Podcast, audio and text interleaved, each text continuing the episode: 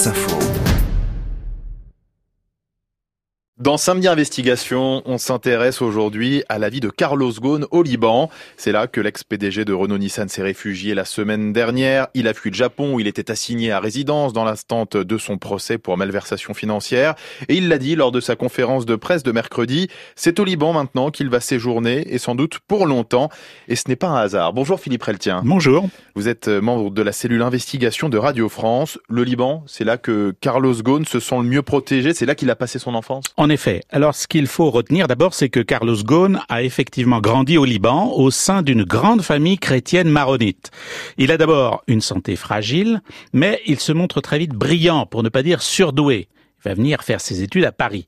Sa mère Zeta veut donc développer ses aptitudes, mais aussi forger son caractère et en faire un chef. Et pour cela, elle le scolarise d'abord chez les pères jésuites de Notre-Dame de Jamour, qui se trouve aux portes de Beyrouth. Là, Carlos Ghosn va prendre des coups de baguette sur les doigts et il va s'endurcir. C'est ce que nous a raconté l'un de ses cousins, Charles Bichara, qui nous a parlé en exclusivité. Il faut savoir que nous sommes formatés chez les pères jésuites. L'ordre, la discipline, c'est-à-dire que lorsque vous sortez des pères jésuites, vous avez déjà la discipline militaire. Dans les cours d'éducation physique, on était au garde à vous, en rang, et on marchait au pas. Si vous levez la main, si le prof ne vous donne pas la parole, vous taisez, vous attendez votre tour. Ensuite, on respecte les parents, nous avions des cours d'éducation civique également, nous étions vraiment formatés dans le sens où on était capable, en sortant de chez les pères jésuites, nous autodiscipliner totalement. Et cette discipline est restée jusqu'à présent ancrée en nous une discipline de fer, et cela explique en partie la détermination qu'on lui connaît, jusque dans son évasion. Évasion qui l'a donc conduit à Beyrouth, où il est quasiment intouchable En tout cas, si l'on en croit toujours son cousin, c'est quelqu'un que les élites là-bas regardent avec fierté, un peu comme un héros, parce qu'il était, jusqu'à il y a peu, un symbole de réussite, quelqu'un qui gagne beaucoup. Mais Charles Bichara nous a aussi confié que Carlos Ghosn connaît très bien les grands dirigeants de son pays, et qu'il avait même un temps envisagé de se lancer en politique au Liban.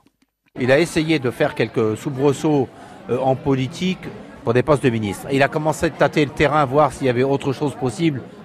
Mais bon, il n'était pas fait pour ça. En tout cas, quand je lui ai posé la question, il est resté extrêmement évasif. Je lui ai dit, mais qu'est-ce que t'attends pour être président de la République? Et il m'a dit, Charles, euh, bah, j'attends qu'on me sollicite. Donc on comprend grâce à son cousin que Carlos Ghosn est proche des hauts dignitaires libanais, mais ça ne lui a pas toujours permis euh, d'éviter tous les problèmes là-bas au Liban. Ben non, sa vie n'est pas un long fleuve tranquille. Même dans les moments difficiles, il a quand même été traité là-bas comme un chef d'État. Un exemple, pendant l'été 2006 à Beyrouth, à l'époque, Israël bombarde le Hezbollah. Les services spéciaux français interviennent alors pour exfiltrer l'ex-patron de Renault avec toute sa famille, comme nous l'a encore raconté son cousin. Il était à Beyrouth euh, en pleine guerre, les Israéliens bombardaient, et euh, il a reçu l'ordre immédiatement et il s'est fait exfiltrer en hélicoptère. La DGSE est venue immédiatement l'exfiltrer en hélicoptère, lui et sa famille, euh, immédiatement. D'ailleurs, son autre cousin était numéro 3 de Nissan. Et eux aussi ont été exfiltrés en hélicoptère par la DGSE quand ils étaient également au Liban. Carlos Ghosn a donc toujours été traité comme euh, un des grands de la planète là-bas au Liban. Philippe Reltien, sait-on dans quel cadre maintenant il va vivre?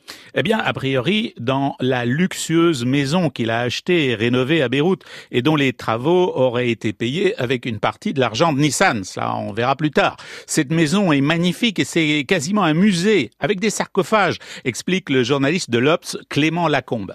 C'est une magnifique maison hein, qui a été payée 9,5 euh, millions de dollars, auquel s'est rajouté 7,2 euh, millions de dollars de, de, rénovation.